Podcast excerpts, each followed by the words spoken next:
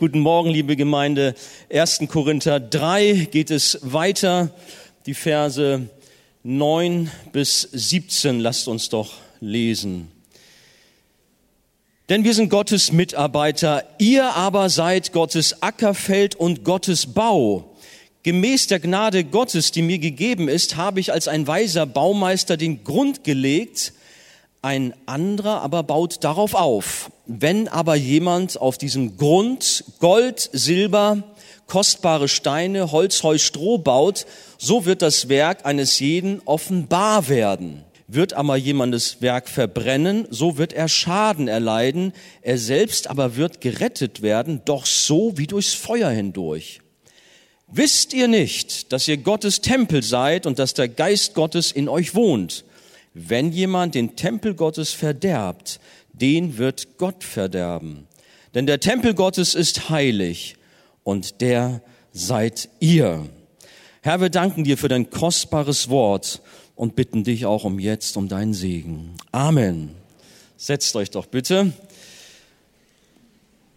Ihr seid Gottes Bauwerk. Ihr alle. Und du als Einzelner bist auch Gottes Bauwerk. Ich habe diesmal nicht drei Punkte, sondern sogar vier Punkte. Der erste, das richtige Fundament. Der zweite, das richtige Baumaterial. Ist auch sehr entscheidend. Dritter, die Qualitätsprüfung. Und vierter, ein besonderes Bauwerk. Da habt ihr sie. Aber gehen wir der Reihe nach. Wer ein Haus baut, der muss wissen, worauf es ankommt. Wer hat schon mal ein Haus gebaut? Wer weiß von euch, worauf es ankommt? Na, ihr braucht okay. Aber bestimmt eine ganze Menge von euch und habt auch eure Erfahrungen so gesammelt. Mittlerweile gibt's ja auch im Fernsehen sogenannte Bauretter, die dann nochmal helfen, wenn alles zu spät ist, wenn nichts mehr geht. Aber vielleicht ist bei euch alles glatt gegangen. Ich habe von einer jungen Familie am Niederrhein gelesen, die hat sich ein Traumhaus bauen wollen oder hat es auch gebaut. Es war dann fertig. Aber der Architekt das war so eine Schlafmütze, da war nicht so gut drauf. Der hat einen wahnsinnigen Fehler gemacht und hat beim Bau des Fundamentes etwas Grundlegendes falsch gemacht. Das Haus wurde auf Torf gebaut und er hatte dann noch aufsaugende Schlacke unter den Fundamenten verwendet. Das darf man nicht machen. Was passierte? Torfschlacke arbeiten und quellen auf. Die Folge, das Haus hob sich in der Mitte hoch und an den Seiten bog sich das runter. Könnt ihr euch das vorstellen? Konnte man fast unten durchgehen. Nie ganz so schlimm war es nicht, aber es bildeten sich überall Risse, und zwar sehr lange Risse, auch Zentimeter Breite. Ich meine, wir haben auch so Risse, haben uns schon manchmal Leute darauf hingewiesen. Dieses Haus steht, alles in Ordnung hier. Also ihr könnt euch entspannt zurücklehnen, sitzen bleiben. Aber das Haus von, unseren, von unserer Familie dort, das war schon unter Mitleidenschaft gezogen. Die, die Rohre unter dem Haus, die wurden zerquetscht, die waren kaputt, mussten ausgetauscht werden. Ein Sachverständiger muss das Ganze ständig beobachten. Die Sorge ist, um es kurz zu machen, das ganze Haus, das wird irgendwann einstürzen. Noch wohnen sie wohl drin. Die nötigsten Arbeiten, die aber jetzt aufgebracht werden müssen, die kosten 100.000 Euro. Na, da habt ihr euer Traumhaus. Das ist ein gravierender materieller Schaden. Und vielleicht hat der eine oder andere bei seinem Hausbau Ähnliches erfahren, vielleicht nicht in diesen Dimensionen. Aber wisst ihr, was viel, viel schlimmer ist, und das wissen wir alle, wenn unser persönliches Lebenshaus bedrohliche Mängel aufweist, das Fundament unstabil ist oder sogar falsches Baumaterial verwendet wurde und auch alles einsturzgefährdet ist. Ich hoffe nicht. Gott allein weiß, wie es bei dir aussieht heute Morgen, der du hier sitzt. Möge Gott dir auch helfen, auch durch diese Botschaft. Äh, die einleitenden Worte heißen hier, ihr aber seid Gottes Ackerfeld und Gottes Bau. Gemäß der Gnade Gottes, die mir gegeben ist, habe ich, sagt Paulus, als ein weiser Baumeister den Grund gelegt. Ein anderer aber baut darauf auf. Da ist zum Beispiel der Apollos gemeint. Jeder aber gebe Acht, wie er darauf aufbaut. Paulus bezeichnet sich also als Baumeister, was nicht nur einfach nur, ja, wie soll man sagen, Architekt meint, da ist auch Bauhandwerker mit eingeschlossen, auch Bauleiter, sogar Bauherr, alles in einen war dieser Paulus. Und seine besondere Begabung war das Legen des Fundaments. Und dann, wie er sagt, Apollos unter anderem und verschiedene andere haben aufgebaut. Über allem steht natürlich die Gnade Gottes. Das haben wir auch gelesen, gemäß der Gnade Gottes. Ohne die Gnade Gottes wäre der Dienst überhaupt nicht möglich. Gemeinde in Korinth ist da angesprochen, aber auch wir alle sind heute Morgen durch dieses Wort angesprochen. Wir sollen Acht geben, damit unser Lebenshaus in der richtigen, äh, richtigen Weise gebaut wird. Kommen wir zum Punkt, das richtige Fundament. Und das ist klar, beim Hausbau fängt man unten an, nicht oben beim Dach. Und deswegen ist das Fundament ganz entscheidend. Und äh, wir müssen halt sehen, wie dieses Fundament beschaffen ist. Immer wieder haben wir das, wenn bei Erdbeben so ein Test für Häuser entsteht, dass man sieht, Mensch, die Fundamente sind nicht gut gebaut. In der Türkei zum Beispiel sind falsche Baumaterialien genommen worden. Häuser sind eingestürzt und der Volkszorn richtete sich dann gegen die Bauherren, gegen die Architekten, was sie denn da falsch gemacht haben. Oder gerade aktuell Sandy, nee, hieß sie so? Doch Sandy ist in den USA eingefallen und man sah da auch ein Bild der Verwüstung. Und man hat dann auch gleich schnell gesagt, na ja, die Amis da mit ihren Papphäusern ja, haben die nun falsches Baumaterial genommen oder was? Aber gut, sicherlich, da ist was dran, dass man natürlich da auch die richtigen Fundamente legen muss und das richtige Baumaterial nehmen muss. Für die Gemeinde in Korinth hatte Paulus das einzig wirkliche tragfähige Fundament gelegt. Deswegen sagt er, und wir haben es unseren Geburtstagskindern schon gelesen, denn einen anderen Grund kann niemand legen, außer dem, der gelegt ist. Welcher ist? Wer? Jesus Christus, niemand anderes. Das ist die Grundlage. Und die Gemeinde soll nicht einen anderen Grund haben. Paulus hat davon öfters gewarnt, dass man auch kein anderes Evangelium haben soll. Könnt ihr euch daran erinnern? Selbst wie ein, wenn ein Engel vom Himmel kommt, heißt es so, glaube ich, ne? Und wenn er euch ein anderes Evangelium sagt und ihr euch danach richtet, der sei verflucht wer dieses andere Evangelium verkündigt. Der sei verflucht. Das sind ganz schön markige Worte, aber sie treffen zu. Offensichtlich gab es in der Gemeinde Korinth Leute, die einen anderen Grund gerne legen wollten. Ja, kann es denn sowas geben? Da waren Juden, die wollten Zeichen bauen und äh, auf Judaismus das Ganze aufbauen, Menschenweisheiten, Philosophie. All das war eigentlich ihre Grundlage. Aber wir brauchen gar nicht zurückzublicken auf die Gemeinde in Korinth. Schauen wir in die heutige Zeit. Das ist überhaupt nicht anders heute. Worauf baut Gemeinde ihr Fundament auf?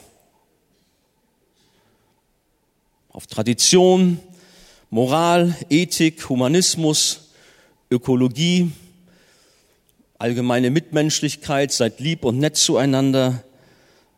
All das sind vielleicht zu Fundamente, gute Werke allgemein, aber ist das der Grund, auf den aufgebaut werden soll? Nein, alleine auf den Mittler Jesus Christus, allein auf das biblische Evangelium soll aufgebaut werden, allein auf die Schrift. Wir haben gerade Reformationstag gehabt. Sola Scriptura, allein die Schrift.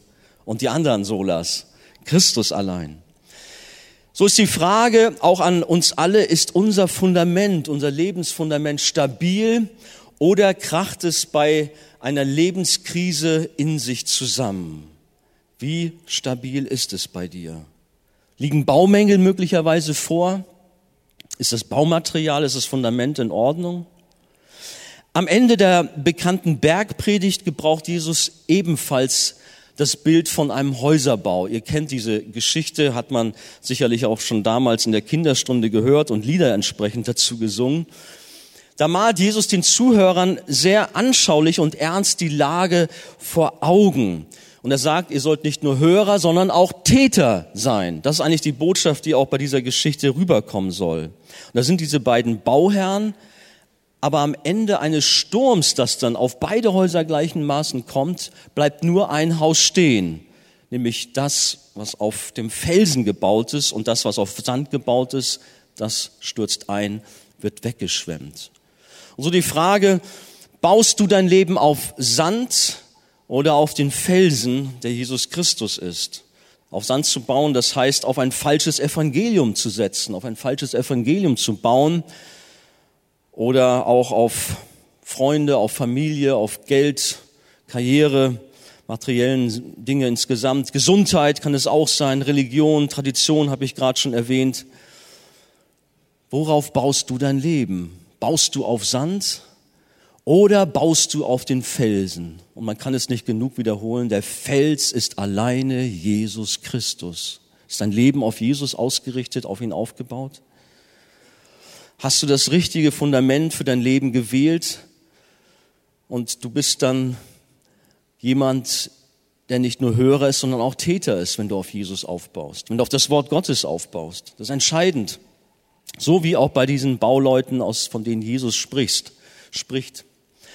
Und er nennt den einen Bauherrn einen törichten Bauherrn. Man könnte auch sagen, dass Jesus sagt, du bist ein Idiot.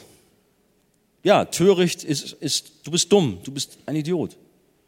Aber lass das auch mal an dich heran. Wenn du auf Sand baust, dann bist du ein törichter Mann, eine törichte Frau. Das trete ich vielleicht jemandem zu nahe. Aber vielleicht ist es gerade gut, dass du auch mal zum Nachdenken kommst. Wie baust du eigentlich dein Leben? Für einen wiedergeborenen Christen, egal ob noch Kleinkind im Glauben oder schon reif und erfahren, gilt jedoch, dass eigentlich Jesus Christus doch das Fundament sein soll und es auch ist. Sonst kann bei dir was nicht stimmen. Jesus, der Fels, er wankt niemals. Schon vor Ewigkeiten hat Jesus die Grundlage für das gesamte Universum gelegt. Wir lesen im Kolosser 1, Vers 17, er ist vor allem und es besteht alles in ihm. Jesus wurde zum Eckstein von seinem Vater erkoren, zum Grundstein, zur Grundlage. Aber was haben die Menschen damit gemacht? Im 1. Petrus 2, Vers 4 lesen wir sie, die Menschen haben ihn verworfen oder er ist zum Ärgernis geworden, heißt es in Römer 9, Vers 33. Viele Menschen, sie lehnen Christus ab, sie stoßen sich daran, sie ärgern sich über Christus. Aber da sind auch so viele, die freuen sich und sie erkennen, dass Jesus Christus das einzige Fundament ist, auf dem sie ihr Leben aufbauen können. Wer sein Leben auf Jesus gründet, der wird nicht vor Lebensstürmen bewahrt. Nein, die kommen ganz sicher. Wir haben gerade eben auch von Gretel und Reinhold hier gehört, da sind manche Lebensstürme gewesen.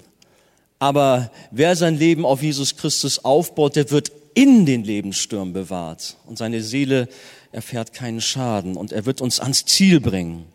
Wenn du ein Bauwerk Gottes bist und damit auf Jesus das Fundament gegründet bist, dann hast du Halt und Trost auch in den schwierigsten Lebenslagen, in den Herausforderungen des Lebens. Nur Jesus allein ist der wahre Grund, ist das Fundament, was wirklich hält. Aber kommen wir zum zweiten, das richtige Baumaterial. Über das Fundament haben wir sicherlich sehr, sehr oft gesprochen, immer und immer wieder. Aber wie steht's mit dem Baumaterial? Die Bibel sagt, wir haben es gelesen, wenn aber jemand auf diesem Grund Gold, Silber, kostbare Steine, Holz, Heu, Stroh baut, so wird das Werk eines jeden offenbar werden. Und wenn wir hier genau hinschauen, sind die Baumaterialien in zwei verschiedene Kategorien eingeteilt. Einmal in die wertvollen und hochwertigen. Das ist dann Gold, Silber und Edelsteine. Da kann man vielleicht auch drunter verstehen, kostbarer Marmor oder Granit, womit man baut. Oder auch die zweite Kategorie, diese minderwertigen Baustoffe, Holz, Heu und Stroh. Mit diesen Baustoff, mit diesem Baumaterial sind keine geistlichen Gaben oder Talente gemeint, die der Herr jedem seiner Kinder nach seinem Willen zuteilt, sondern es geht hier um den Dienst der Gläubigen, also um die Werke jedes Einzelnen. Darum geht es hier. Gold steht vermutlich für das, für das Höchste, für das Beste, was man tun kann für den Herrn und natürlich Stroh und Heu für das glatte Gegenteil, das geringste und schlechteste. An dieser Stelle muss natürlich nochmal ausdrücklich hervorgehoben werden, dass wir alleine durch die Gnade, durch den Glauben an Jesus Christus gerettet werden ne-, und eben nicht aus Werken. Das ist ganz klar, nicht, dass wir jetzt bei der weiteren Betrachtung in eine Schieflage reinkommen. Gerettet werden wir allein aus Gnade, durch den Glauben und eben nicht aus Werke. Aber Glaube ohne Werke, das ist die andere Seite, ist ein toter Glaube. Aber wie ist das? Wir kennen das auch. Werke, das sind Zeichen und die Folgen eines lebendigen Glaubens, eines geretteten Lebens. Zeichen und Folge eines geretteten Lebens. Nicht mehr und nicht weniger, muss man vielleicht auch mal da sagen, damit man da nicht wieder zu viel Gewicht ihm beimisst. Aber im Übrigen entspringen auch die Werke der Gnade Gottes. Wir haben diese bekannten Verse aus Epheser 2, 8 bis 10, wo es einmal heißt, aus Gnade seid ihr gerettet, nicht aus Werken, damit sich niemand rühme. Aber wie geht es weiter? Denn wir sind sein Werk, erschaffen in Jesus Christus zu guten Werken, die Gott zuvor bereitet hat, damit wir in ihnen wandeln sollen. Die Werke sind auch seine Gnade, aber wir sind nicht ausgeklammert. Wir haben Verantwortung, in ihn zu wandeln. Und so baut jeder Christ mit unterschiedlichen Baustoffen. Wenn Jesus das Fundament unseres Lebens ist, sollte er eigentlich auch der Mittelpunkt unserer Baumaterialien sein, oder? Alles andere wäre ein Widerspruch. Man kann nicht den weiteren Bau vom Fundament abkoppeln und davon unabhängig sehen. Das Fundament, Jesus Christus, ist aus Gold, aus Silber und aus Edelstein. Das Erlösungswerk, was Christus vollbracht hat, ist äußerst kostbar. Ist es so? Amen. Es gibt nichts Kostbares. Jesus Christus, das Fundament. Aber wenn wir darauf aufbauen, dann muss das, was wir bauen, homogen mit dem Fundament sein, sonst passt da etwas nicht. Wenn das Fundament Christus ist, muss folglich auch der ganze Bau ganz und gar Christus sein. Ist dir das bewusst? Was nützt das größte und stabilste Fundament, welches man für einen so einen riesigen Turm gebaut hat, wenn wir an Abu, nee, wie heißt es da, diesen riesengroßen Turm in der Wüste da, so einen Skyscraper, so einen Wolkenkratzer wenn du darauf dann letztendlich doch nur so eine kleine mickrige Bretterbude drauf aufbaust. Das wäre ja lächerlich, oder? Ein riesiges Fundament, tief in die Erde gegründet. Und dann baust du da so einen kleinen Holzverschlag drauf aus. Hühnerstall. Das kann es nicht sein. Oder vielleicht sogar, dass du nebenbaust. Das Fundament ist wunderbar ausgerichtet, alles ganz toll, aber du baust daneben. Das kann es nicht sein. Das wäre alles ziemlich unsinnig, aber leider ist das genau in vielen Gemeinden und natürlich auch bei Einzelnen das Problem. Es darf nicht sein, dass man bei so einem kostbaren Fundament mit billigem, minderwertigem Material weiterbaut. Christus ist ja nicht nur ein Teil des Gebäudes, sondern alles muss zu ihm hinführen. Das ist sehr wichtig. Deshalb wenn wir Paulus uns anschauen, predigt er auch immer wieder Christus als den Gekreuzigten. Das ist seine Botschaft und er wird nicht müde damit, Christus als den Gekreuzigten zu predigen. Das war das, was ihn und seinen Dienst ausmachte. Die Grundlage jeden Dienstes, auch für uns, muss also sein, Christus der Gekreuzigte, die Botschaft vom Kreuz. Und ich freue mich, dass wir das auch hier so intensiv predigen. Ich weiß nicht, jeder findet das so toll und sagt auch immer, die Botschaft vom Kreuz habe ich auch schon gehört. Gibt es mir ein anderes Thema? Das ist die wichtigste Botschaft überhaupt, die wir haben müssen. Unbedingt. Die Grundlage jeden Dienstes muss das Evangelium sein. Paulus hatte die Gemeinde in Korinth gegründet und viele Menschen aus unterschiedlichen Hintergründen hatten sich bekehrt. Gott hat Gnade geschenkt. Die Gemeinde ist gewachsen. Aber wie wir letztes Mal sehen konnten, es war eine Gemeinde, die zwar ja sehr wild und dynamisch war, sie hatte alle Geistesgaben, heißt es da einmal, aber sie war doch auch sehr schwach. Wir haben von den fleischlichen Christen gesprochen. Sehr viel Unreifes war da. Viele ja, haben sich noch in den Kinderschuhen bewegt. Könnt ihr noch an den Begriff Pampers-Christen euch erinnern? Das war die Problematik, die auch dort in Korinth vorherrschte. Aber nun ging es darum, auch damit sie wachsen vom geistlichen äh, vom, vom, vom ungeistlichen zum geistlichen Christen, vom fleischlichen zum geistlichen. Somit war die Arbeit von Paulus erst der Anfang des Gemeindeprojekts in Korinth. Paulus hatte das Fundament gelegt und danach ging es weiter. Ich habe schon erwähnt, Apollos, dieser beredsame Mann, der diese Gabe hatte, er hat weitergebaut. Aber nicht nur Apollos.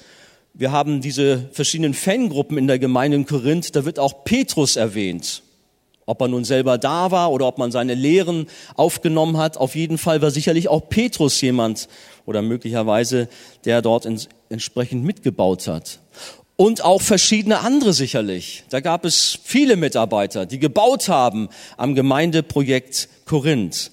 Aber nicht jeder hat das richtige Baumaterial genutzt. Denn auch in Korinth wandten sich Judenchristen wieder dem Judaismus zu, wir haben das schon erwähnt, und meinten durch das Halten der Gesetze mit Beschneidungen, Speise, Opfergeboten, besondere Feiertage, sich das Heil erkaufen zu können. Und so kam alles wieder in eine Schräglage. Man hat nicht auf Christus gebaut. Das Dilemma war wieder da. Holz, Heu und Stroh sind ja nicht gleich als schlecht und sündig zu erkennen, das muss man sagen. Wer auf Holz, Heu oder Stroh baut, man kann das nicht sofort sehen, dass das minderwertige Ware ist, was er da benutzt. Nicht sofort wird das erkennbar.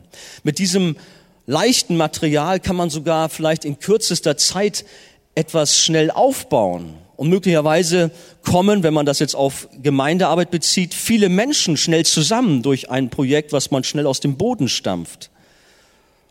Und es passieren auch vordergründig eine ganze Menge wunderbarer Sachen. Vordergründig. Erst beim genauen Hinsehen fällt auf, dass diese Baumaterialien keine bleibende Substanz haben. Das ist vielleicht so ein buntes Gemeindeprogramm mit sehr viel Unterhaltung, mit Action, mit Phänomen, mit Manifestation aller Art, wo aber nichts dahinter ist. Heiße Luft, wie man so gerne sagt. Warum? Weil man eben nicht auf Christus baut, weil man nicht das Evangelium im Zentrum hat, sondern sich eher an menschlichen Weisheiten orientiert und all die anderen Dinge, die wir schon genannt haben, im Mittelpunkt hat. Der Mensch und seine Bedürfnisse stehen im Mittelpunkt, aber nicht Gott. Und so wird Stroh aber nicht mit Gold gebaut. Man manipuliert, man setzt auf Suggestion, aber nicht auf das Evangelium. Entscheidend ist aber, womit man baut und was an Frucht übrig bleibt. Nicht selten gibt es auch bei diesem Thema viele menschliche Bekehrungen. Dann hört man, oh, da haben sich Hunderte und Hunderte bekehrt. Wenn das wirkliche Wiedergeburten sind, dann freuen wir uns ja darüber. Wunderbar. Aber wie oft ist es leider auch so, dass es nur so ein Strohfeuer ist, dass da nichts von übrig bleibt, dass es nur nach Emotionen gegangen ist, aber nichts weiter. Als ein Betrunkener einmal lallend dem englischen Prediger Spurgeon zurief, Hallo Prediger, ich bin einer von deinen Bekehrten. Was hat Spurgeon da gesagt? Ja, hat er gesagt, das ist wohl wahr, aber du bist keiner von Gottes Bekehrten. Versteht ihr? Von meinen Bekehrten magst du einer sein, aber nicht von Gottes Bekehrten.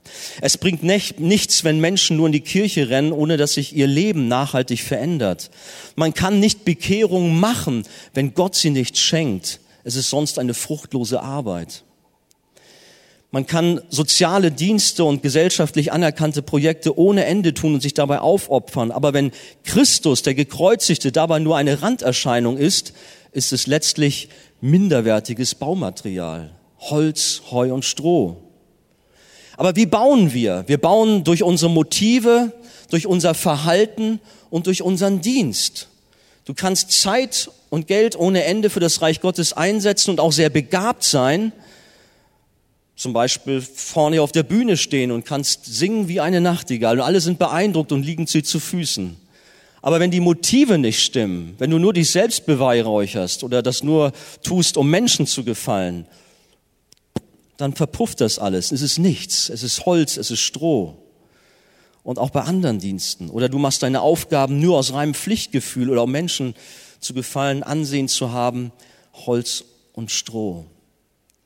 Vielleicht investierst du dich in einen Menschen und andere beobachten das und sagen, Mann, wie der sich anstrengt, um eine Seele zu gewinnen. Aber eigentlich steckt er nur dahinter, dass du Interesse an dem Erbe hast. Dann läuft da was schief. Dann verbrennt das alles. All das sind minderwertige Baustoffe. Ebenso, wenn dein Verhalten böse und lieblos ist. Und da können wir ruhig auch mal an die Geistesgaben denken. Ich habe das schon erwähnt, die Gemeinde Korinth war da reich gesegnet. Alle Geistesgaben hatten sie. Und du kannst in Geistesgaben dich sonst wie vergehen, aber wenn die Liebe fehlt, 1. Korinther 13, wie heißt es dann da? Dann ist das alles Schall und Rauch und Lärm und bla und blub und vorbei.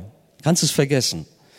Ohne die Liebe geht es nicht. Geschieht unser Dienst nur halbherzig oder geben wir alles für Jesus?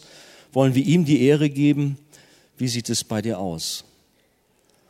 Ein Passant sah einen Maurer bei seiner Arbeit, er fragte ihn, was machen Sie da? Das siehst du doch, hat der Maurer gesagt, ich schichte Steine aufeinander. Ein paar Meter weiter auf derselben Baustelle fragte dieser Mann noch mal einen anderen Maurer, sag mal, was, machst, was machen Sie denn da? Was soll das hier werden? Ich baue eine Kathedrale, hat er dann gesagt. Merken wir da was? Ist ein Unterschied? Der eine schichtet nur Steine auf und der andere baut eine Kathedrale. Die beiden taten dasselbe, aber offensichtlich in einem anderen Geist. Und das mag auch hier in der Gemeinde so sein. Und jeder muss selber schauen, wie sein Dienst auch vor Gott bestehen mag. Vielleicht bist du auch gar nicht am richtigen Platz. Die gleiche Tätigkeit für den, kann für den einen Gold sein, während sie für den anderen Stroh bedeutet. Allerdings ist jetzt wichtig, dass wir nicht anfangen, hier so rumzuschauen, vielleicht bist du auch jetzt bei, bei, mir selber hier, na Andi, jetzt verbreitest du da gerade auch oben eine Menge Holz und Stroh und Heu, das verpufft ja alles, keine Ahnung.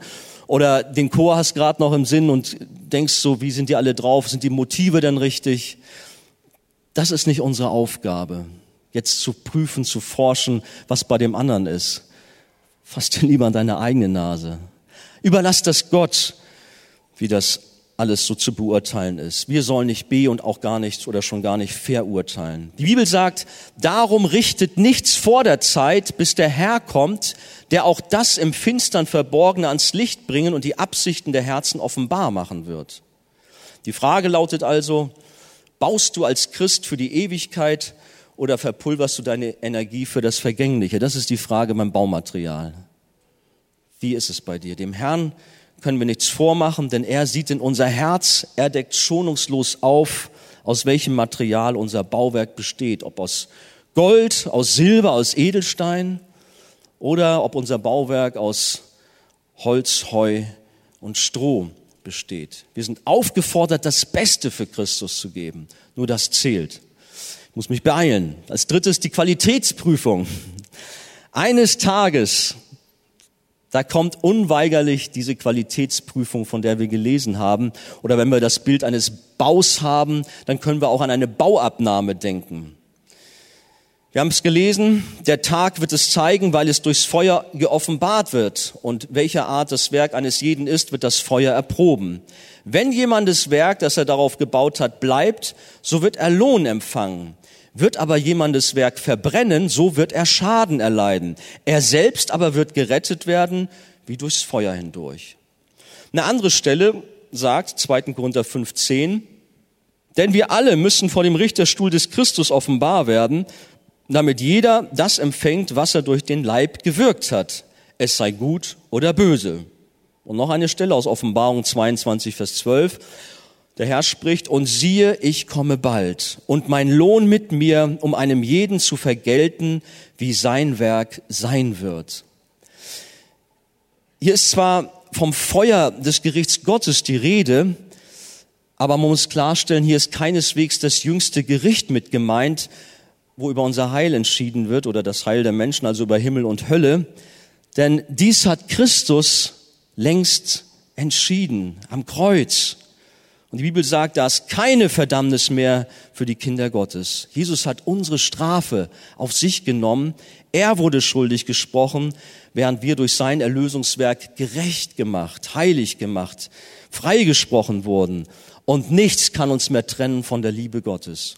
Als Kinder Gottes werden wir auf jeden Fall im Himmel sein. Du brauchst es nicht Sorge haben bei dieser Thematik. Reicht's denn auch? Es wird reichen, du wirst da sein, wenn du wiedergeboren bist, wenn Jesus dein Leben verändert hat. Aber wie haben wir uns nun diese Beurteilung der Werke, diesen Prüfstand, man nennt es auch das Preisgericht, vorzustellen? Vor den Richterstuhl Christi zu treten, das klingt zunächst fast bedrohlich.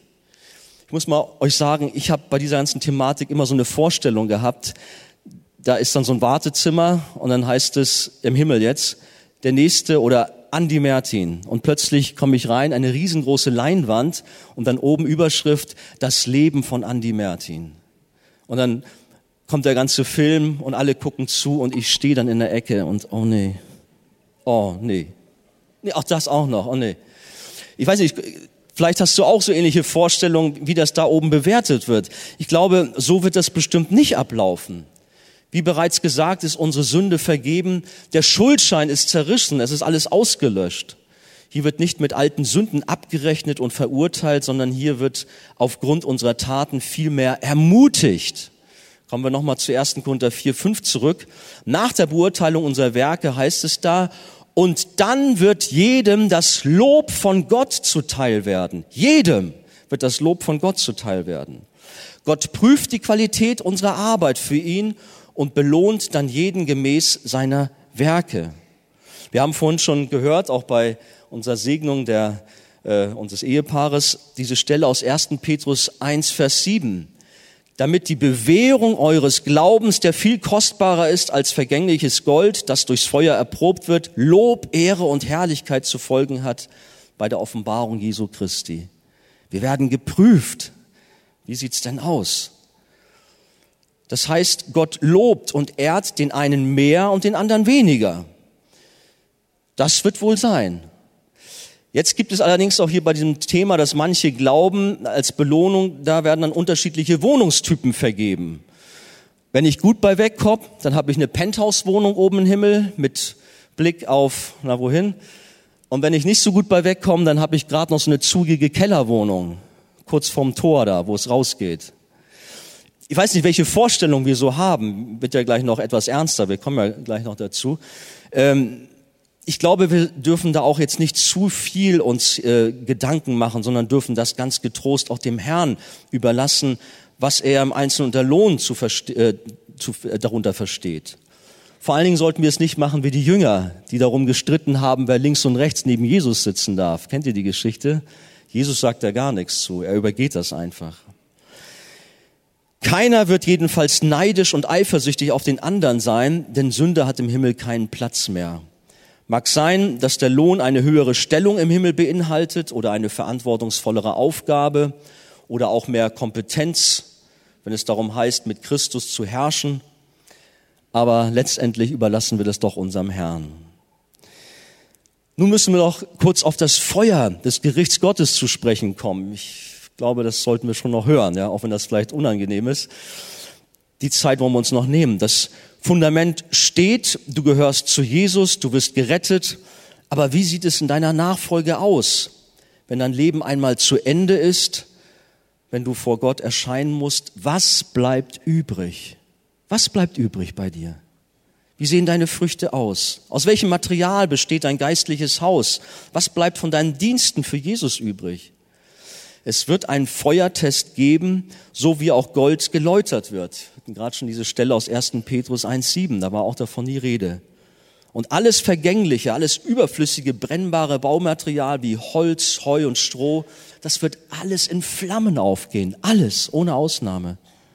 Nur das, was Substanz hat, Gold, Silber, Edelsteine, das hält stand. Und das ist das, wo wirklich Jesus und das Evangelium, das Wort vom Kreuz im Zentrum steht. Das bleibt bestehen. Das ist das Einzige. Alles, was mit Jesus nichts zu tun hat, was menschenzentriert, was fleischlich, was sündig war, wird verbrennen. Vieles wird dann einfach so in Rauch aufgehen, einfach so verpuffen.